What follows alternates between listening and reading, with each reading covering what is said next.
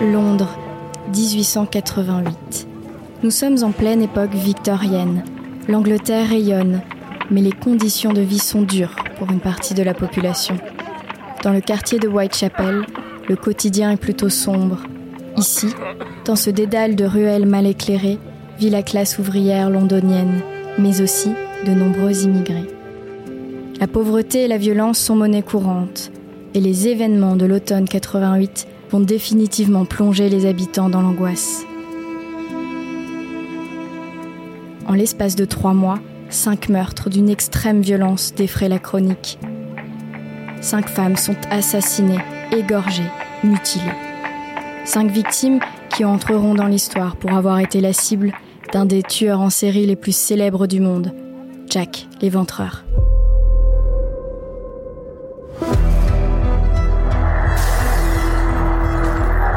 De crime.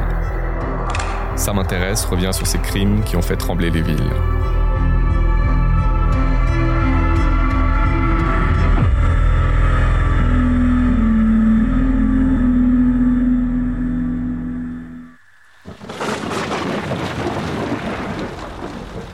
Notre histoire commence le 31 août 1888. Vers 3h40 du matin, le corps sans vie d'une femme est retrouvé dans une sombre ruelle du district de Whitechapel. La victime, Marianne Nichols, 43 ans. Elle gît dans une flaque de sang, la gorge tranchée, le ventre entaillé. Polly, pour les intimes, errait cette nuit-là dans le quartier, à la recherche de quelques pence pour passer la nuit au chaud. Elle meurt étranglée avant d'être mutilée. Quelques jours plus tard, le 8 septembre, le corps d'Annie Chapman est découvert dans une arrière-cour du quartier voisin. Elle aussi a été mutilée. La victime était étendue par terre, la gorge était coupée presque entièrement d'une oreille à l'autre. Journal La Justice, 10 septembre 1888. Les jupes, relevées jusqu'à la poitrine, laissaient voir le ventre ouvert dans toute sa longueur. Les intestins en avaient été arrachés. Le cœur et le foie de la malheureuse étaient placés derrière sa tête. Aucun bruit, aucun cri n'avait été entendu, ni pendant la nuit, ni pendant la matinée. Toutefois, il est certain que le crime a été commis dans la cour où le cadavre a été trouvé.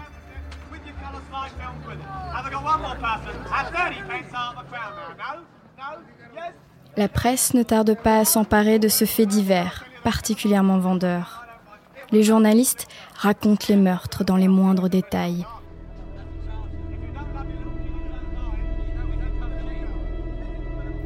À la fin du mois, une lettre, écrite à l'encre rouge, est adressée au Central News, l'agence de presse britannique. Un individu affirme être l'auteur des deux homicides. J'adore mon travail et je veux recommencer. Vous entendrez bientôt parler de moi et de mes amusants petits jeux. Au prochain travail, je trancherai les oreilles de la dame et les enverrai aux officiers de police, histoire de m'amuser un peu. La lettre est signée Jack the Ripper, Jack l'éventreur.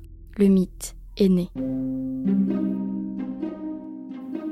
Le 30 septembre, quelques jours après l'envoi de cette mystérieuse lettre, que les autorités n'avaient pas prise au sérieux, Catherine Eddowes et Elizabeth Stride sont assassinées.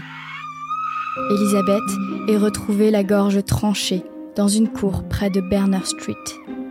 Le tueur n'a sûrement pas eu le temps de la mutiler comme les fois précédentes. Le second corps, celui de Catherine, est découvert à Meter Square. Son lobe d'oreille est entaillé, sa gorge est tranchée, son abdomen ouvert par une profonde coupure. Son rein gauche et son utérus lui ont été retirés.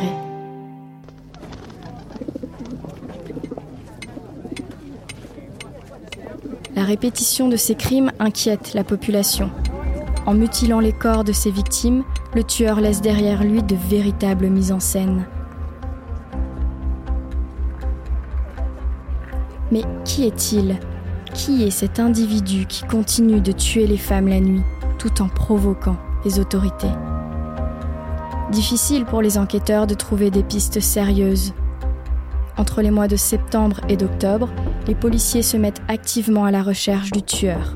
Ils frappent aux portes des asiles, distribuent des prospectus, font des appels à témoignages, interrogent près de 2000 personnes, en mettent 300 sous surveillance, arrêtent 80 suspects. Mais cela ne suffit pas. Un comité de vigilance est par ailleurs créé dans le quartier pour organiser des patrouilles la nuit. L'émotion est vive au sein de la population. Certains n'hésitent pas à dénoncer leurs voisins et à accuser les immigrés juifs qui habitent le quartier. La police, la presse, mais aussi le comité reçoivent de nombreuses lettres. Certaines de ces missives sont prétendument rédigées par le tueur. L'une d'elles, intitulée From Hell, est adressée au comité avec un morceau de rein. Je vous ai envoyé la moitié du rein que j'ai pris d'une femme. Conservez pour vous l'autre partie. Je l'ai frite puis mangé, c'était très bon. Je pourrais vous envoyer le couteau ensanglanté qu'il a pris si seulement vous attendez un peu plus longtemps. Le 9 novembre, Mary Jane Kelly, 23 ans, est retrouvée morte dans son lit alors que son propriétaire venait lui réclamer le loyer. Cette fois, l'assassin n'a pas tué dans la rue, mais au domicile de sa victime. Le corps était étendu sur le dos, les jambes ouvertes.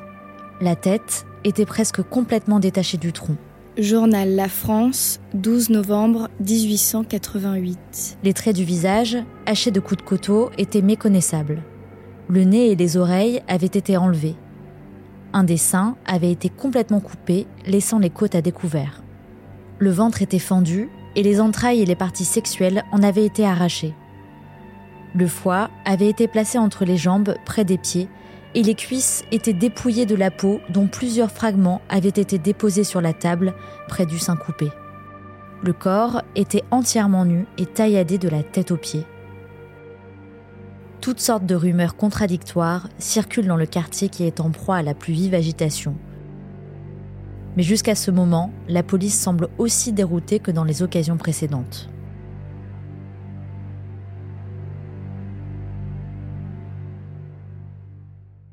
Cet assassinat permet au médecin légiste de dresser le portrait psychologique du tueur. Pour lui, l'individu n'est pas médecin, comme on aurait pu le présupposer. Il est décrit comme un homme solitaire, sujet à des crises de manie meurtrière et sexuelle. Ce meurtre, encore plus sordide que les précédents, sera le dernier de cette triste série, attribuée à Jack l'Éventreur. Mary Jane Kelly était donc la cinquième et dernière femme tuée dans ce quartier pauvre de l'Est londonien.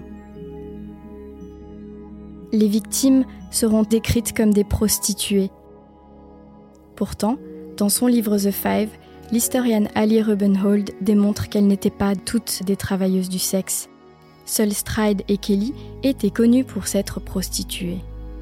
Leur point commun, toutes étaient des femmes pauvres, des proies faciles pour celui que personne ne saura identifier. Encore aujourd'hui, la véritable identité du tueur est remise sur la table et de nouvelles théories émergent. Alors, Jack était-il boucher, proche de la famille royale, barbier, fabricant de cigares? Le mythe perdure plus de 135 ans après les faits.